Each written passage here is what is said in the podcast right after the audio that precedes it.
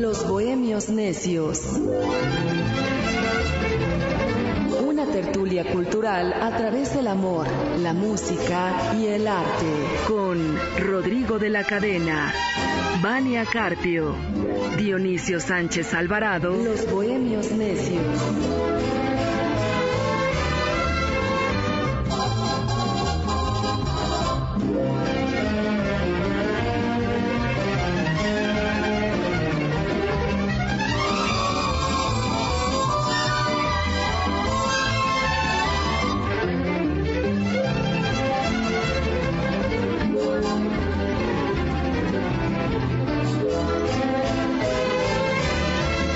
Faltaba un, un actor porque tenía otras actividades y entonces pues yo lo sustituía. Y así fui, fui perdiendo la vergüenza, fui perdiendo eh, la pena, fui, me hice, yo soy muy ranchero en el fondo, pero, pero se me fue quitando y empecé a hacer cosas. Gracias a su habilidad para imitar voces y por una casualidad, en 1954 nació el personaje de Chabelo durante el programa Matiné Musical conducido por el actor y locutor Ramiro Gamboa. Este hecho marcó el destino de la vida de Javier. El formato era chistes, canción, chistes, canción, y al final del programa se hacía un pequeño sketch de cinco minutos. Lo escribía Ramiro. Se, documentaba por ahí de libros de chistes, en fin, lo escribía Ramiro, su, su responsabilidad. Un día llegó eh, eh, Ramiro y dijo que necesitaba un niño para el sketch del día siguiente. Ahí andaba por allí, por los corredores, un chamaco que, que hacía la voz de, Chabelo y me, agradó y, le dijo, oye, ven, yo tenía material de padre e hijo, hicimos entonces la pareja del papá y el hijo. Tenía dos pantalones, el fregado y el más fregado, y le corto las piernas a uno, me los pongo, y abre el libro el señor Gamboa y escoge un chiste que el autor le puso a ese chiste que era entre un papá y un niño y al niño le pone Chabelo. Y de ahí surge la, palabra, de ahí surge el nombre de Chabelo. ¿Me estás atendiendo? Sí, papá. ¿Ya te la sabes? Ya. A ver.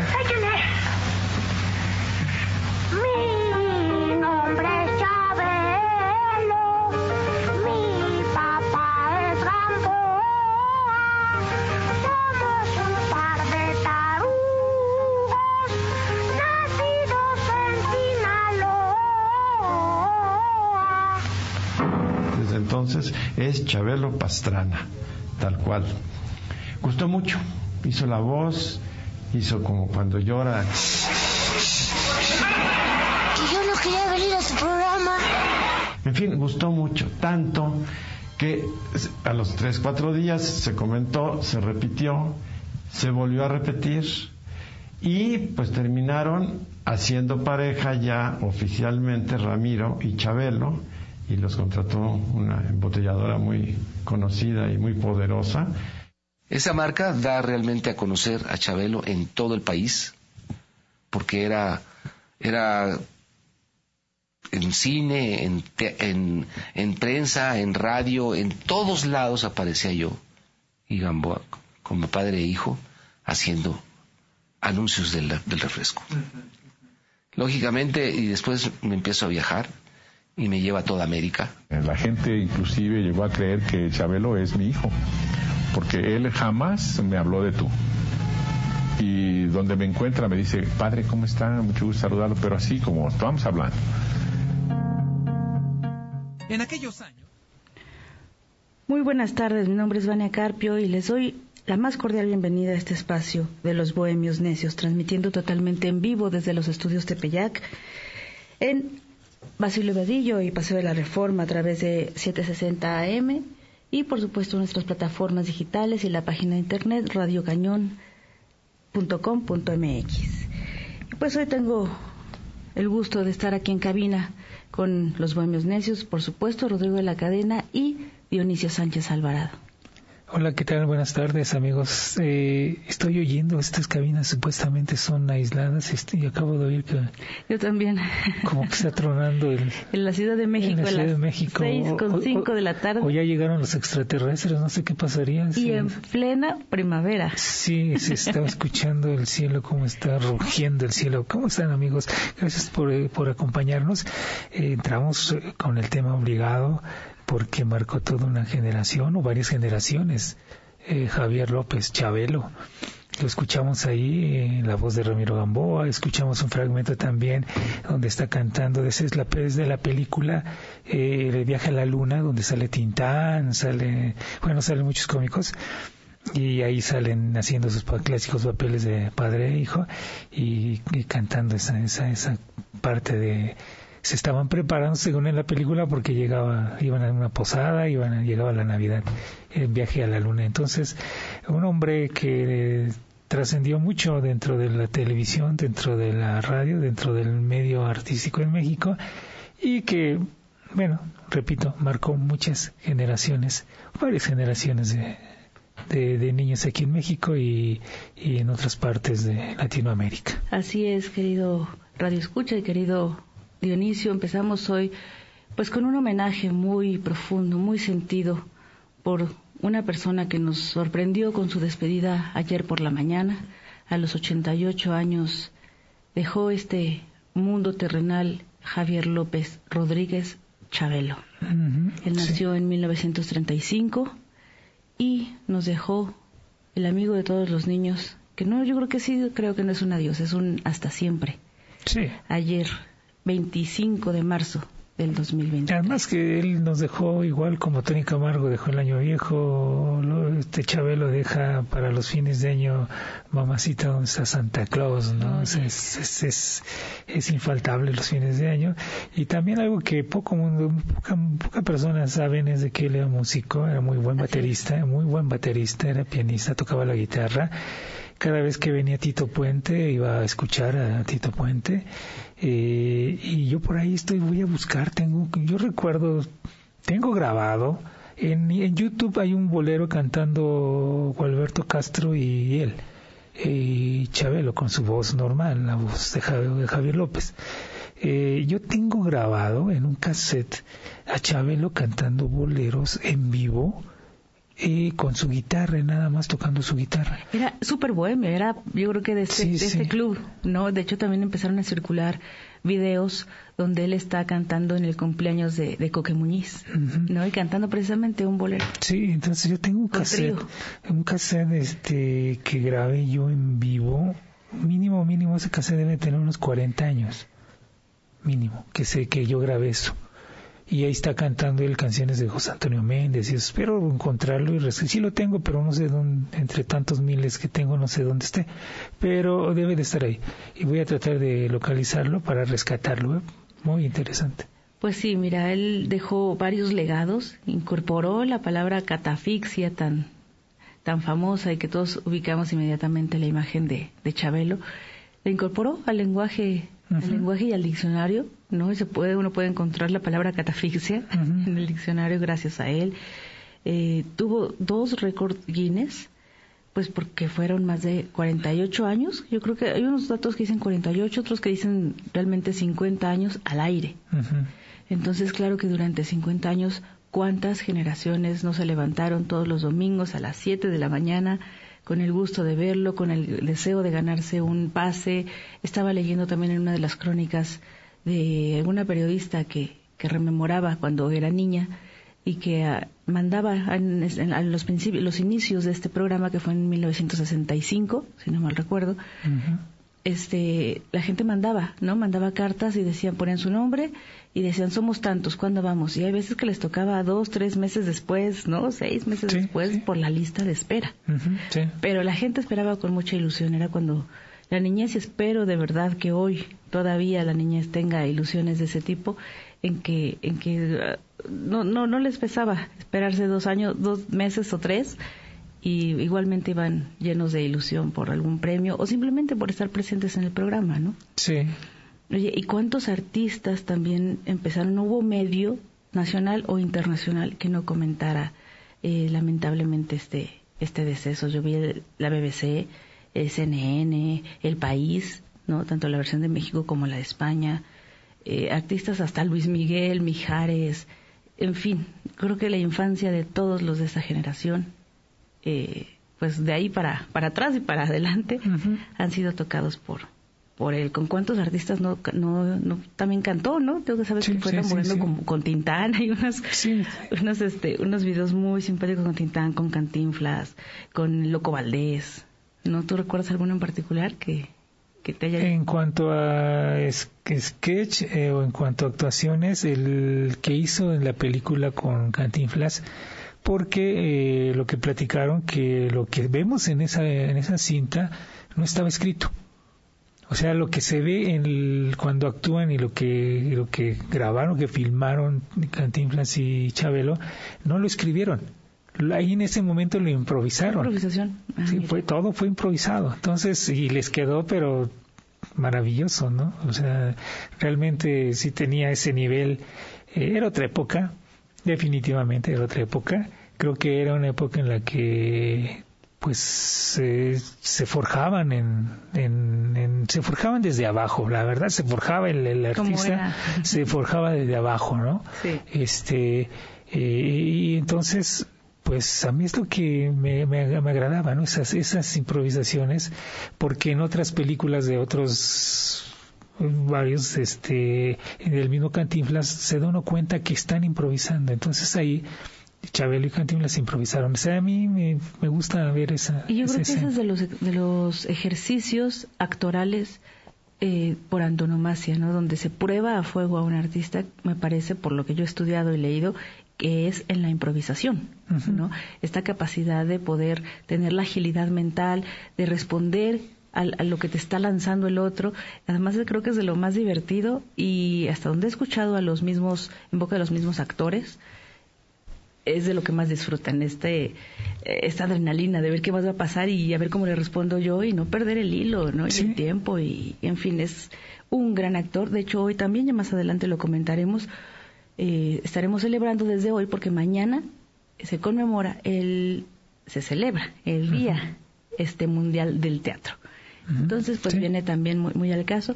Y quise compartir hoy este audio que estuve eh, seleccionando de tanto contenido que podemos encontrar ahorita eh, de, de todo el material y las actuaciones de, de Chabelo. Es un documental, es un pedacito de un documental que elaboró Clio Ya hace algunos años. Sí. Y elegí este pequeño fragmento porque, bueno, este personaje de Chabelo es con el que más conocemos y fue lo que forjó toda la carrera de, de Javier Sí, López pues, Rodríguez. creo que 60 años. algo así. Exactamente, ese fue su otro récord Guinness, 57 años representando, interpretando este mismo personaje. Entonces, bueno, por eso quise poner de todo lo que hay, estas canciones tan lindas que hay para niños, que a los adultos nos fascinan y demás, pues bueno, saber de su propia boca cómo, cómo surgió. Este pues este, es este personaje. Y antes de irnos al corte, fíjate Dionisio que quiero compartirles, bueno, ahora ya sabes todo lo del chat GPT que a lo mejor comentamos también ahorita en un ratito, pero me llamó la atención que en Twitter un doctor en filosofía se dio a la tarea, se llama Alejandro Cavalazzi, tiene un, un Twitter que se llama Filosofando y un canal muy bueno donde se van los diferentes análisis como de filosofía tanto profunda y académica como para, para eh, gente de a pie. Y él dice, me puse la tarea de escribir, en- pedirle al chat GPT que me escribiera un diálogo entre Dios y Chabelo de cuando Chabelo llegue al cielo, incluyendo frases y personalidad de Chabelo. ¿Cómo sería? Se los voy a leer y con esto nos vamos al corte. Dice, Dios, bienvenido al cielo, Chabelo, ¿cómo te sientes? Chabelo, pues mira, Diosito, me siento como una rata en un queso, suizo, feliz de la vida, aunque claro, ya no tengo vida, ja, ja, ja. Dios sonriendo, siempre con ese humor, Chabelo. Sabía que te gustaría estar aquí en un lugar lleno de paz y alegría. Y como decía mi tía, dice Chabelo, lo que tenía puro ojo en el cielo, todo es alegría. Pero dime, Diosito, ¿cómo es que llevo tanto tiempo siendo amigo de los niños y ahora soy yo quien parece niño de nuevo?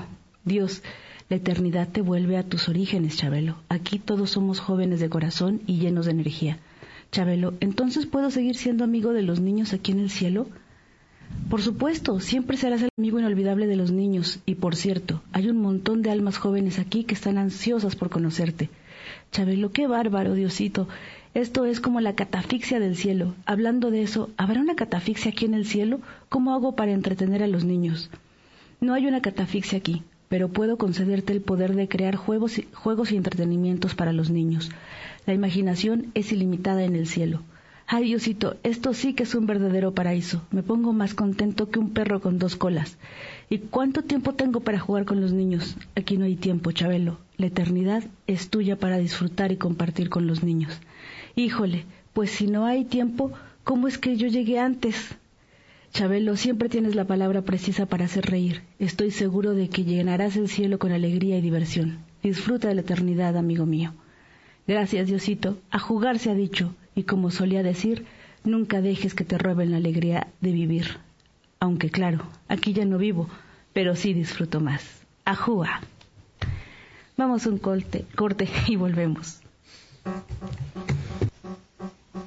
Escuche esta y cualquiera de nuestras emisiones anteriores en nuestro podcast disponible en iTunes, Spotify y podomatic.com. Continuamos.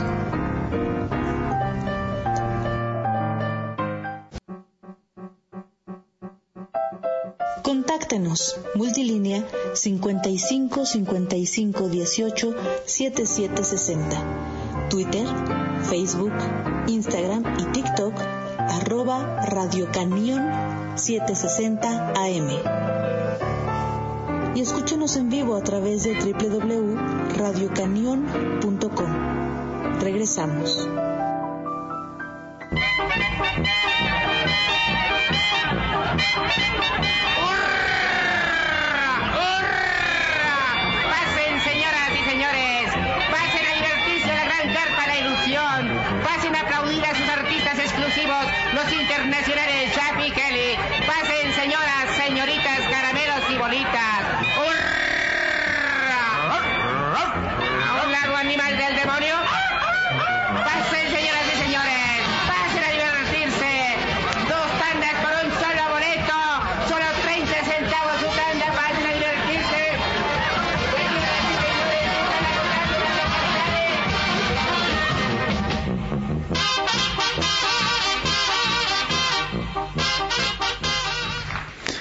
Entramos eh, y regresamos. eh, eso que estamos escuchando es uno de los tantos discos que grabaron Chaff y Kelly. Hace dos días, me parece, murió Luis Hernández Kelly, eh, Kelly, así se le conocía, que formó pareja con Chaff y Kelly. Y, tal vez usted dirá, ¿y ¿quién era Chaff y Kelly? Chaff y Kelly fueron una pareja que comenzaron en los años 60 populares tremendamente, los primeros de los primeros que comenzaron a grabar discos de albures eh, y que tuvieron gran éxito, se vendían por millones sus discos. Eh, después tuvieron programas en la televisión eh, para los que gustábamos de oír la radio en los 70, 1970 y tantos, 1980, escuchaban a Chav y Kelly, no decían albures obviamente, sino era una comicidad, un humor fino, eh, sketch y hacían unas eh, dramatizaciones entre comillas porque era comedia con música hacían sketch que, que, hacían mezclas hacían unas cosas maravillosas que radiofónicamente se escuchaban maravillosas eso lo hacían en Radio Centro y después tuvieron Radio Fórmula. Eh, Luis Kelly eh, a los últimos años estuvo haciendo para era parte de la escuelita del programa de la escuelita de Jorge Ortiz de Pinedo eh, pero fueron demasiados, o sea, muy una, una, popularidad enorme. Repito, eran tan tan populares, pero tan populares, grabaron muchísimos discos que en los años 60 Javier Solís dijo, el que en Estados Unidos, el que realmente se siente buen mexicano tiene tres cosas. Una imagen de la Virgen de Guadalupe, una foto de Pedro Infante y un disco de Chaff y Kelly. A ese nivel eh, era la popularidad, fue la popularidad de estos dos hombres que, repito, bebieron del, de lo que ellos vieron en las carpas, se metían, se colaban de niños a las carpas y llegaron a ser tan buenos también después ellos en las carpas, en los teatros en las carpas, que los mismos cómicos como Clavillazo, como Pompín, como Polo Ortín y muchos más iban a escucharlos y a verlos para ver qué presentaban en sus, en sus actuaciones en las carpas y en los teatros. Salvador Novo los admiraba, admiraba la forma de escribir de estos hombres, pero por esas cosas de la vida, la popularidad o la gente que es anterior o, de pronto pierde vigencia, se olvida y la memoria de, de nosotros, del público, es flaca y olvida rápidamente. Tenemos más claro, obviamente, por los memes y por todo lo demás, la imagen de Chabelo, por esos 60 años casi de trayectoria de Chabelo. Y alguien a la par casi que corrió junto con él y que caminó en el ambiente artístico fue Luis Kelly junto con su pareja eh, cómica Jorge Schaff. Jorge Schaff, pero para que se entendiera decían Schaff y Kelly. Y entonces se olvida, pero la trayectoria y la el aporte que hizo Chavi Kelly, Luis Kelly, ahí está, a esos niveles de popularidad y de admiración, repito, de gente como como Salvador Novos, como Monsiváis, como toda esa gente, los reconocía y los admiraba. Entonces, le quise catafixiar a Vania eh, eh, un tema que trae ahorita muy, también muy importante por este de, de, recordar a un gran personaje de las carpas de la radio, de la televisión, sobre todo de la radio también. Que un hombre, gracias Dionisio. Y además que más que catalizar era, era importante también incluirlo. Es que, híjole, este programa debería de, de, durar como cuatro horas para que medio alcanzáramos a cubrir la agenda cultural de, este maravilloso país. Pero viene muy, muy a cuento lo que nos compartes en el marco del Día Mundial del Teatro, ¿verdad? Sí. Mira, el otro tema, ¿Sí? y yo creo que también lo podemos considerar dentro lo que tú nos comentas, lo que estamos hablando del, legado de que nos ha dejado Chabelo, como López Tarso, todas estas figuras que nos han dejado en este plano, pero que nos dejaron todo su trabajo, sus legados, sus herencias, la escuela que, crearon en su, en su arte, pues es patrimonio cultural, así nadie lo, lo declare como tal. La nota que quería comentarles, que quiero comentarles porque hace ocho días no nos dio tiempo, es que ya está instalada la comisión encargada para dictaminar el pulque como bien cultural. Esto viene a cuento con este tema y con este espacio, porque aquí hemos promovido mucho desde hace más de, que son cinco años, lo del bolero. Tú recordarás que ya hemos platicado de todas estas, pues no sé cómo llamarle, vericuetos, periplos que se han desencadenado en torno al camino que debería de tener este proceso ante la UNESCO, ante las listas de patrimonio cultural de la ciudad, del país y posteriormente de la UNESCO, ¿no? Porque si el país no lo declara como patrimonio, pues entonces la UNESCO tampoco lo puede hacer. Esto es como por, por pasos. Me llamó la atención esta, esta nota porque me hizo pensar en estos procesos del bolero y puse, si bien en mis redes sociales, Dije, ¿será que entonces esto que acaba de suceder el 2 de marzo de este año, acaban de instaurar esta comisión para dictaminar que el pulque, las pulquerías y el maguey sean este, declarados como patrimonio cultural, natural y biocultural de la Ciudad de México? Dije, ¿van a ser declarados antes que el bolero que tenemos más de seis años? Por ahí hubo quien me contestó, claro. ¿Por qué? Porque los ciudadanos que están promoviendo e impulsando esto pues están con una iniciativa y se han manifestado y, expresado sus propuestas de una manera clara, precisa, directa, siguiendo el protocolo y el proceso que debe de ser. Al menos ya está instaurada esta comisión, ¿no? Lo cual ya le deja, pues, mayor éxito, no se deja entrever que van a tener más éxito.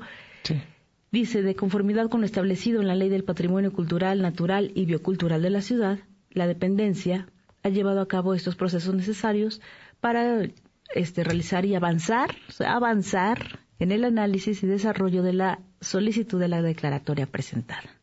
Eso lo afirmó la secretaria de Cultura. Yo quisiera leer y saber que, que el bolero lleva igual, pero desgraciadamente sé de buena fuente que los ciudadanos de la comisión de lo del bolero no están organizados, no están unidos.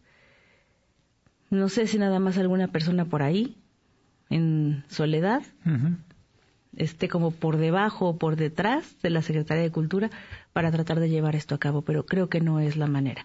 Sin embargo, me da muchísimo gusto. De hecho, tenemos por ahí, este, Víctor, ¿verdad? Un, un son del pulque que, que me pareció muy bonito porque ilustra muy bien pues toda esta cultura que se ha desarrollado tan mexicana alrededor, alrededor del pulque, de las pulquerías, ¿no? Y por supuesto el maguey, yo creo que así como muchas otras cosas es símbolo, ya es ícono, ¿no? De, de esto. ¿Nos pones un poquito, Víctor? Pues nos vamos al corte con eso. Un tantitito, le robo yo un minutito. No, ponlo, ponlo, ponlo.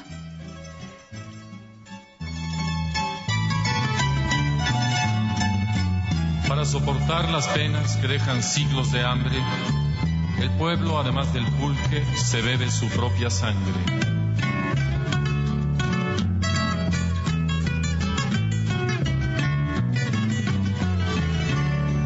Le pido al cielo que se sequen los magueyes, esos magueyes son causa de mi desgracia. Soy muy borracho y a Naiden le caigo en gracia.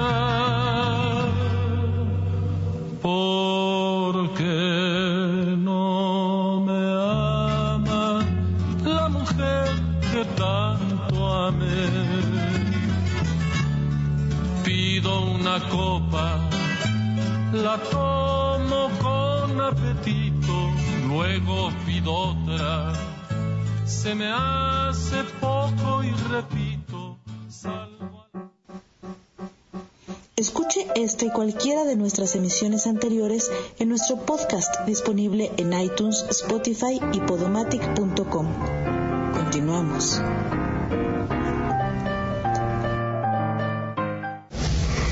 Radio Cañón, la 760, la estación del Valle de México. Contáctenos, multilínea 55 55 18 77 60. Twitter, Facebook, Instagram y TikTok, arroba Radio Cañón 760 AM. Y escúchenos en vivo a través de www.radiocanion.com. Regresamos.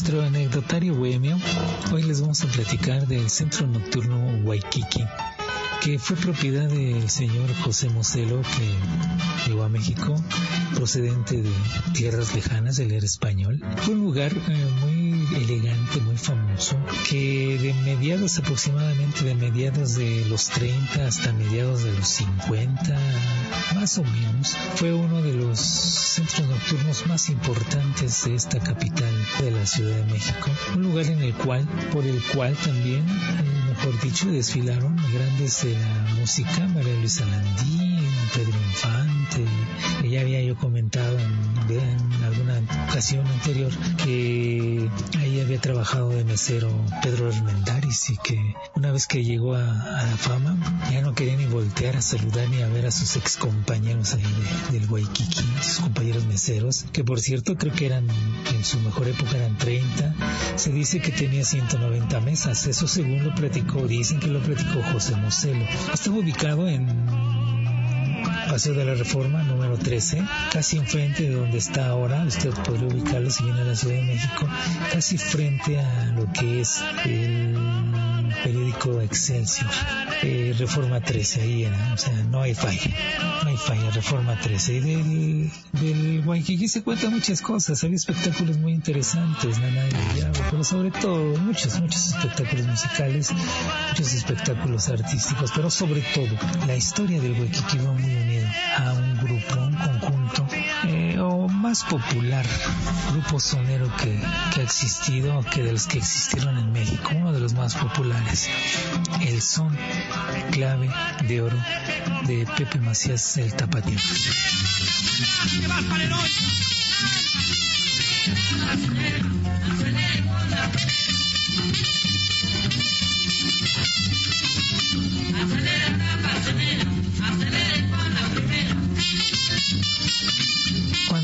Cobrar fama el Waikiki, esa fama también corrió, iban de la mano el son clave de oro y, y el Waikiki. El tapatío tuvo la buena visión, tuvo la visión para acercarse y llegar ahí a trabajar y convertirse en el emblema musical del Waikiki.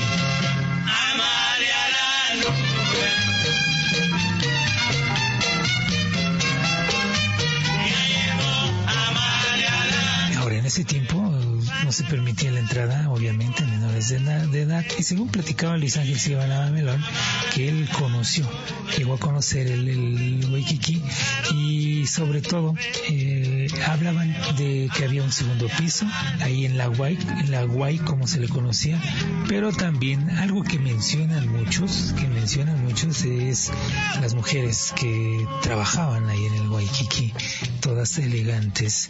Eh, ahorita hablamos, ahora hablamos de eso. Eh, según contaban, eh, el son clave de oro tapatío, Pepe Macías, era muy alto, era fuerte, él tocaba las claves.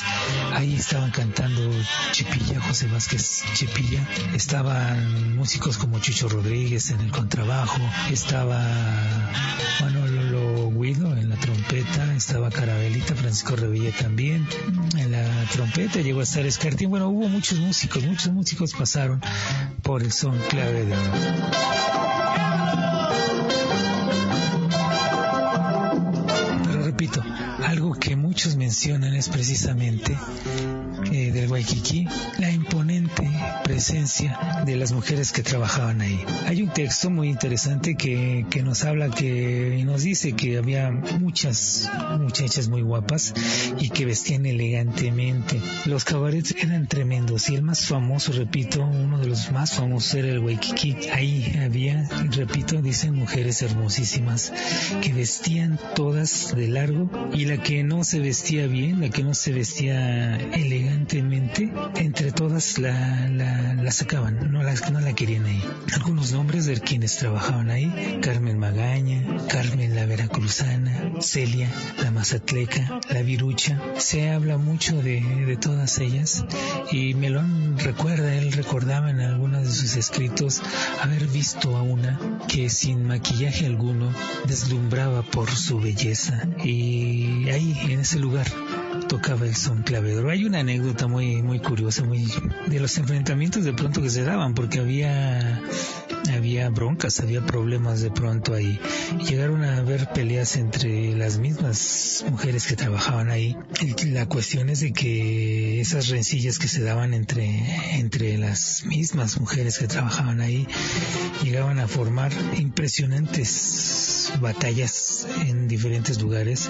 Una de ellas se dio dentro del Waikiki, un zafarrancho, una pelea en la cual salió de todo, hubo botellazos, hubo de todo, o sea, todo, todo, se golpearon todos. El caso es de que eh, el señor Moselo, que era Jo- José Moselo, propietario del, del Waikiki, fue a dar al hospital. Hubo disparos al aire, hubo golpes, a un policía lo desnudaron, eh, llegaron todas las ambulancias posibles que, que, que- que había en ese momento para poder ayudar a los, a los heridos. Era un ambiente no nada más musical, era un ambiente en el cual se notaba la ciudad, se notaba esa bravura del mexicano que después de una pelea y después de todo, al día siguiente ellos estaban nuevamente ahí, bailando y disfrutando de los centros nocturnos. Es una breve semblanza del Waikiki de José Moselo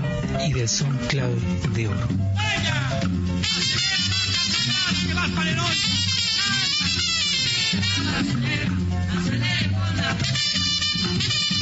día la desgracia llegó al Waikiki. Llegó de las manos de Ernesto P. Uruchurtu, el regente de hierro. Lo clausuró. Resulta que con el poder que tenía Uruchurtu, eh, su hermano Manuel Mani Uruchurtu andaba festejando, creo que su cumpleaños, algo así. El- la cuestión es de que fueron a celebrar al, al Waikiki. Lo cerraron para tenerlo en exclusiva para ellos, como poderosos políticos que eran. Se dieron el lujo de cerrarlo para tenerlo en exclusiva para ellos y sus amigos. La fiesta de cumpleaños transcurrió. Ya a altas horas de la madrugada salen de la fiesta, se va Mani Uruchurtu y adelante se estrella contra un poste y muere. Eso es lo que dicen algunos. Otros dicen que chocó contra una parte del Waikiki y que cayó una, una parte, una, una zona, fragmento de marquesina y lo mata. Lo, en ese momento queda muerto ahí Mani Uruchurtu. Y por esa situación, Ernesto P. Uruchurtu, como regente, ordena que se clausure el Waikiki. Y hasta ahí llegó, hasta ese momento la historia del Waikiki.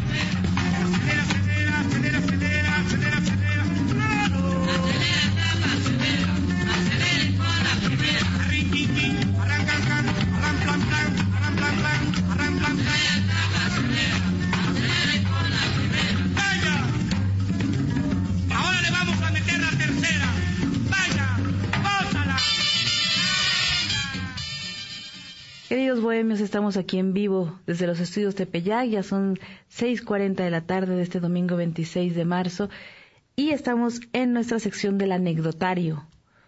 Como ven, pues gracias Dionisio por lo que nos compartiste sobre el Waikiki, que hace en la emisión anterior, hace ocho días está- estábamos comentando que fue de los más emblemáticos, como bien nos, nos estabas relatando, y que por eso había, había inspirado una novela de la cual nos- les platicamos hace ocho días. Pero ahora podemos escuchar de fondo ya, siguiendo en esta hashtag el anecdotario de los bohemios necios, pues una música que también marcó hasta el día de hoy los momentos más emblemáticos de la historia emotiva y afectiva de cualquier mexicano. ¿Y por qué viene a cuento? ¿Por qué quise contarles hoy sobre José Alfredo Jiménez y sus canciones?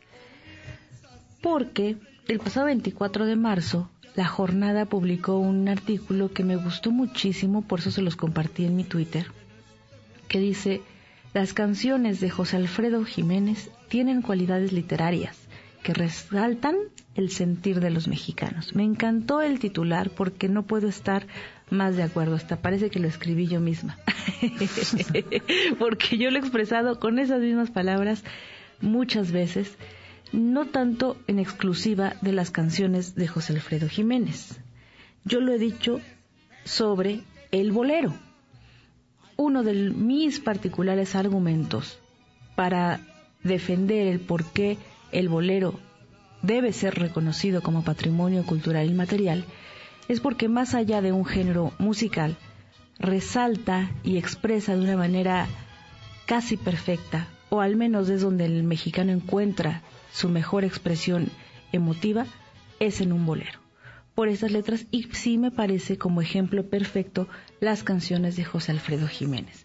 La nota resalta algunos libros, sobre todo uno que se llama Cuando te hablen de amor y de ilusiones, editado por el Instituto Estatal de la Cultura de Guanajuato y Ediciones La Rana, donde una de sus hijas descifra la manera de ver y entender el mundo del autor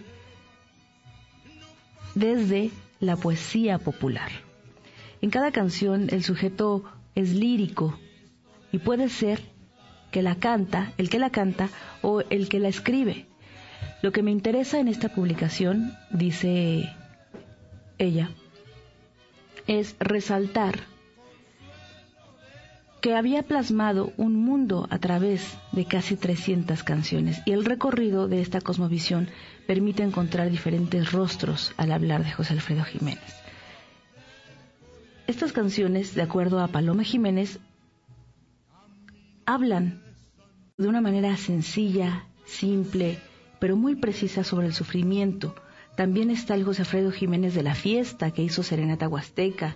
También está las canciones de El Hijo del Pueblo, donde resalta cuando te hablen de amor y de ilusiones, por eso ya decidió que esto fuera, que esto fuera el título. Pero bueno, aquí se los comparto y disfruten de las canciones de José Alfredo Jiménez y díganme, cuéntenme en las redes sociales si se identifican en alguna de ellas. Vamos a un corte y volvemos para la recta final. Escuche esta y cualquiera de nuestras emisiones anteriores en nuestro podcast disponible en iTunes, Spotify y podomatic.com. Continuamos.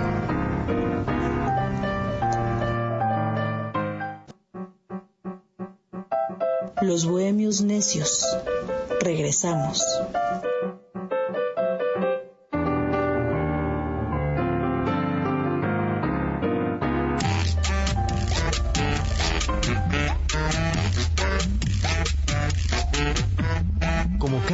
de marzo, desde hace más de 50 años. Hoy es el Día Mundial del Teatro, una fecha que organiza el Instituto Internacional del Teatro de la UNESCO y con el que se quiere poner en valor la labor realizada por los profesionales de esta forma de expresión artística.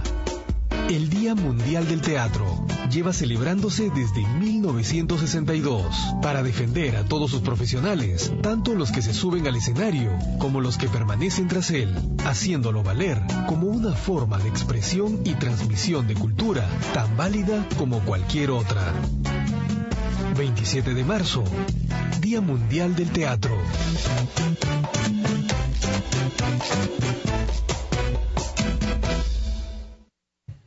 El Día Mundial del Teatro se celebra aquí en México desde hoy con una gran cartelera y parte de esta cartelera les quiero compartir ya en nuestra recta final del programa y con el hashtag antes de que se me olvide le platico que el programa del Teatro Guillermina Bravo del Centro Cultural del Bosque tiene una, una programación muy específica, internacional, con diferentes presentaciones alrededor de la danza, porque el momento coyuntural, coyuntural del Día Mundial del Teatro se va a unir con el Día Internacional de la Danza.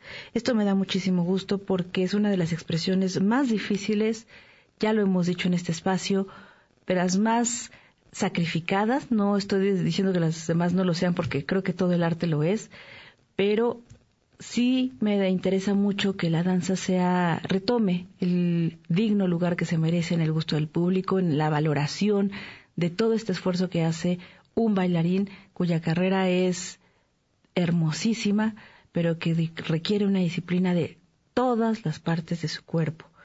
Con cada una de ellas nos expresan algo. De verdad, no dejen de verlo, se lo presentó apenas la directora Nacional de Danza, la licenciada Nina Cerratos, que es amiga cercana de nuestro, de nuestro bohemio Rodrigo de la Cadena, y pues sabemos que ella siempre se ha preocupado mucho por la, por la cultura. Así que, pues en el marco del Día Mundial del Teatro, tenemos, tenemos como, como asterisco, yo les pongo, la cartelera de, del Teatro Guillermina Bravo. Y me da mucho gusto también compartir con ustedes que en la cápsula que acabamos de escuchar la, la realiza eh, el, el, Instituto Internacional del Teatro, quien a su vez rememora que la primera vez que se dio un mensaje, el primer mensaje por esta ocasión, es para resaltar que el teatro y la cultura son incentivos y gestores de paz. Y esto estuvo a cargo de, de, Jean Cocteau en 1962. Me parece maravilloso recordarlo quien usted búsquelo, lo pueden encontrar en, internet, en YouTube, y es muy interesante. Hay una, hay una cuenta en Twitter, Dionisio, que me gusta muchísimo porque se llama así Cartelera de Teatro, también se las comparto. Y con ocasión de, de este, pues este, Mundial del Teatro, estaba preguntando, ¿tú qué has aprendido con el teatro? Y me gustó mucho ver toda la variedad tan diversa de respuestas porque creo que todos los que crecimos todavía, imagínate, con, con obras de, de Fred Roldán, a mí me tocaron las obras de Fred Roldán, de Lupita Sandoval, este, y todas estas recreaciones teatrales de cuentos, ¿no? Como El gato con botas, Cenicienta, Pinocho, ¿no? Que también, desafortunadamente, Fred Roldán también ya se nos fue, pero sí. quedó su legado con sus hijos, con su esposa, y el teatro, este Centro Cultural Fred, eh, Roldán Sandoval, pues lo sigue presentando. Pues ya se están yendo muchos. Sí, pero mira, nos dejan unos legados Sí. hermosos y lo que uno aprende con el teatro, como preguntaban en el Twitter, sí es la, la apreciación, la, valo- la valoración y apreciación del arte en directo. No hay nada como estar ante un teatro y ver una puesta en escena, no me dejarás mentir.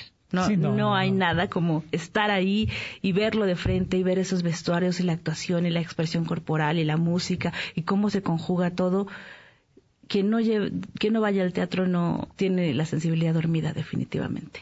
Sí, el, el teatro les da al, al que participa en el escenario, le da, como dicen, tablas, le da experiencia, le da ese manejo. A mí lo que me gusta del teatro es todo lo que es el teatro de revista, obviamente. ya saben, todo lo que es comicidad, todo lo que es teatro de revista, todo eso. Pero también antes de que se me olvide, le platico eh, que eh, pero ya está próximo del 5, creo, al 9 de, de abril, algo así, el decimoquinto remate de libros y películas en el Monumento de la Revolución, ¿eh? Ah, es verdad. Y hoy empezó hasta el 2 de marzo, hasta el 2 de abril, también está la feria este, del libro de Coyoacán, la Filco. También con una gran cartelera, artistas invitados, este tendido de libros, algunos artículos para todos los, ah, eh, amantes de la lectura y de los libros, presentaciones, conversatorios, eh, salas, una, una muy especial de Elena Garro que está muy, muy recomendada. En fin, es que la vida cultural de este país, afortunadamente, y pese a quien le pese, está muy viva y muy activa. Está muy viva y para los promotores muy mal pagada. Oye, sí, porque realmente todos estos esfuerzos se hacen con, con sangre y sudor de quien lo hace, pero con un inmenso amor al arte. Y también quien tiene amor al arte, antes de que se me olvide, le platico que tuve el gusto de asistir a la presentación del libro Extrañas de Guillermo Arriaga. Guillermo Arriaga, que es el, el escritor más prominente actualmente en la escena cultural eh, literaria, eh, autor de Alfaguara, fue en el Museo Pol- Poliforum Siqueiros, que siempre está cerrado, ahora lo abrieron para esto y estuve, estuve, tuve el honor de, de ser invitada.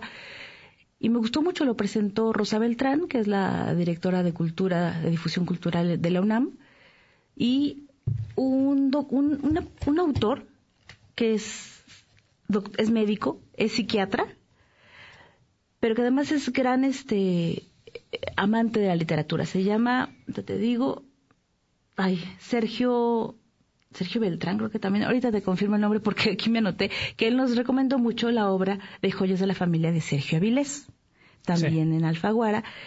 Y bueno, esta, en concreto la obra de Extrañas de Guillermo Arriaga, pues es un, un ícono en su, en su, en su obra, es la más reciente, ya está a la venta tanto en física como en, en audiolibro, y me llama mucho la atención porque él dijo que quiere con esta obra experimentar una, la forma de escritura, ya lo habíamos mencionado, del siglo XIX, del siglo XVIII, siglo XIX. Por tanto, tuvo que erradicar un montón de palabras que es como optimismo, morbosidad, sífilis, palabras que terminaban en mente como exclusivamente. Entonces se forzó a hacer este ejercicio gramatical y sintáctico y se le costó un par de años redactarla, pero, pero al fin se logró. Pero más allá de la, de la morfología de, de, esta, de esta novela, nos enfrenta con esto, con ese sentimiento y estos dilemas éticos y morales que todos tenemos cuando nos enfrentamos a lo diferente. Y, por eso se llama extrañas. Yo sí no quiero, como la doctora eh, Rosa Beltrán, que ha sido muy, dio muchos, eh, como dicen ahora, spoilers, yo no lo voy a hacer, pero sí va por ahí. A, a- a lo extraño, a lo diferente, cómo reaccionamos y, y nuestra primera reacción generalmente es rechazo, desafortunadamente. Entonces, léala, yo apenas voy a empezar y después la estaremos comentando. Si te parece bien, mi querido. Sí, Dionisio. y aparte, bueno, Guillermo Arriaga, que también es, eh, escribió mucho para cine. Claro, Amores Perros es la ¿no? Entonces, él, emblemática. él hacía mancuerna con González Iñárritu. Entonces, este vale vale la pena arriesgarse a leer algo, ¿no? De lo que está Y de lo que están haciendo. Un, un mensaje muy bonito que él dio, a mí me gustó mucho, es que le habló directo a, a otros autores. Dice, cuando a mí me dicen que tengo que hacer una presentación, entrevistar algo con todo el gusto, porque cuando un autor se niega, tal cual puse el video en mi Twitter, ¿eh? él dijo, cuando un autor se niega no hablas por ti, hablas por todos, por el chofer, por el almacenista, por el promotor, por el de logística. Entonces yo lo que les digo es, así tal cual dijo, cállate la boca y trabaja, vea las entrevistas, acércate a la gente, vea las presentaciones que tengas que hacer, porque este libro no es solamente tuyo, es de todos. Creo que me, gusta, es la, la, concepción que todos deberíamos sí, tener. Sí, yo lo he estado viendo también. Eh, en España se escribió un libro de de bolero y el autor está yendo a todos los lugares en España donde lo están invitando y, y, a donde tiene que ir a hablar y con todo gusto a las entrevistas va y todo, hace todo esto. Igual JJ Benítez, un reconocido autor, él va a todas las presentaciones de sus más recientes obras, él siempre está ahí en entrevistas y estamos hablando de una persona que ya JJ Benítez tiene algunos años encima, ¿eh? Claro. Y sigue escribiendo. Pues es la conciencia que tenemos que tener. Y mira, el último minutito te digo que también hoy es Día Mundial del Agua, mañana, no, hoy Día Mundial del Agua, Día Mundial del Clima y Día Mundial de la Epilepsia, es el Día Púrpura, por este, y Día del Cáncer cervicuterino. ¿Por qué son estos importantes estos tópicos? Porque si hay un día mundial de cada uno de estos temas, la única intención es sensibilizarnos, tener más conciencia del daño que le podemos hacer al ambiente, que con una acción pequeñita hacemos muchísimo, no gastes el agua, no tires la basura, no dejes las luces prendidas, no utilices demasiado el gas cuando no sea necesario, usa la bicicleta cuando no tengas que usar un carro, ¿verdad? Y asimismo, ten la responsabilidad de cuidarte a ti mismo. Entonces, tengamos la conciencia y nos vemos en la siguiente emisión, Dionisio. Sí, nos escucharemos la próxima semana. Nos vemos y nos escuchamos, es verdad. Nos escuchamos, claro que sí. Gracias a ustedes, amigos. Gracias, Vania. Gracias, Víctor. Y quédense en el estudio de Rodrigo de la Cadena. Mi nombre es Vania Carpio y aquí estaremos de hoy en ocho.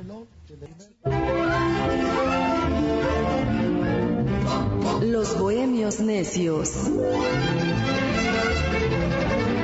Tertulia cultural a través del amor, la música y el arte.